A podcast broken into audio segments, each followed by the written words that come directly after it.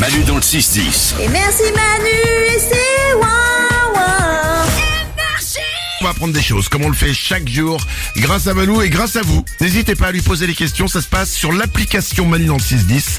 Vous envoyez vos messages vocaux, donc vos questions, et euh, il y répond tous les jours. On commence avec une question sur une expression. Dis-moi, pourquoi on dit toujours euh, vachine pendule Voilà, voilà le genre de questions qui nous intéresse. N'hésitez pas à l'application Manu dans le 610, elle sert aussi pour ça.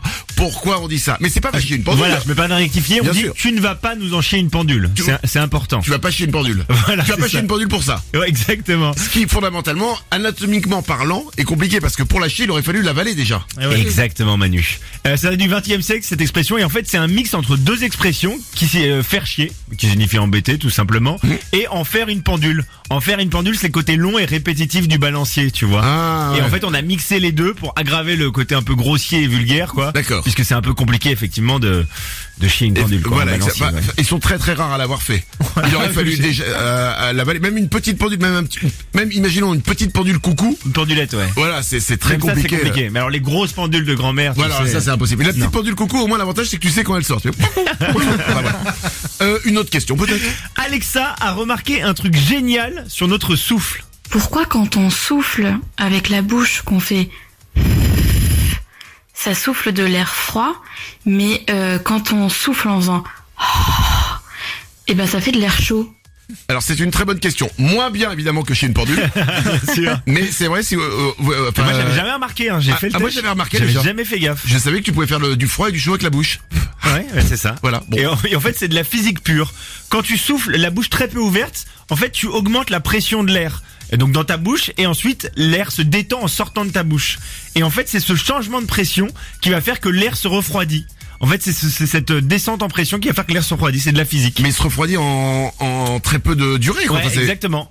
En très peu de durée, il va se re- refroidir parce qu'il change de pression. C'est le même Oh. D'accord. principe, les, les principes utilisés par les canons à neige. Les canons à neige arrivent à produire de la neige même au-dessus de 0 degré parce Hein. qu'ils relâchent des trucs sous pression et ça va descendre en pression. On pourrait faire de la neige du coup. Euh, non, ça c'est D'accord. plus, c'est plus compliqué. Et euh, si on souffle la bouche ouverte, en fait l'air sort à la température à laquelle il était dans les poumons, donc à la température du, du corps. Et là, il n'y a pas de changement de pression. Oh. Ben Voilà, c'est tout simplement ça. C'est de la physique. Hein, ça. Oh, bien sûr, bah ça on adore ça la physique, hein, bien sûr. Honnêtement, mettez les questions que vous posez, elle est plus sur la pendule. Euh, une dernière question. On finit avec une question, l'homme française de Charline. Bonjour, on est en voiture avec euh, mon collègue et on voudrait savoir le pluriel de interplein central. J'aime bien celle-là aussi. C'est- C'est tout simple. Mais c'est- C'est con, mais effectivement. Terre-plein central, aussi appelé TPC euh, par les initiés. Euh, on dit donc au On se pluriel retrouve au TPC.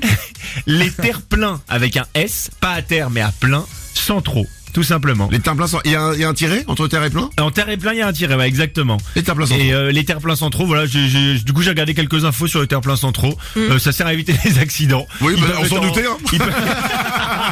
ils peuvent être en dur ou pas sur la route. Et les terre-pleins centraux sont la phobie des cyclistes. Parce qu'ils sont très dangereux. Au Tour de France, ils mettent un gendarme. C'est qui va prévenir Ah. attention à un terre-plein central. Ah, et parce que si tu te le prends, c'est. Wouh Ouais, si tu penses, c'est très dangereux. Et euh, 13e étape du Tour de France 2021, c'est l'étape qui a compté le plus de terre-plein centraux, avec 47 euh, terre-plein centraux. Avec euh, donc 47 mecs qui faisaient Wouh, attention, terre plein Ouais, central. Exactement. Ok, très bien. Voilà, j'avais vraiment rien à faire, j'ai cherché des... C'est ça, c'est, on m'avait dit qu'un jour à la radio, enfin, après, après toutes ces années de radio, on en finirait euh, ma carrière par les terres en trop. Putain. Euh, si vous avez des questions, n'hésitez pas, ça se passe sur l'application Manu dans le 610. Vous voyez, on peut, on peut poser toutes les questions dans tous les domaines. Ça va de chier à la pendule au terre plein centraux. N'hésitez pas, ça se passe sur l'application Manu dans le 610. Vous la téléchargez et vous envoyez un message vocal. Manu dans le 6-10. 6 heures du match, j'ai des frissons, j'écoute Manu et je monte le son. Énergie.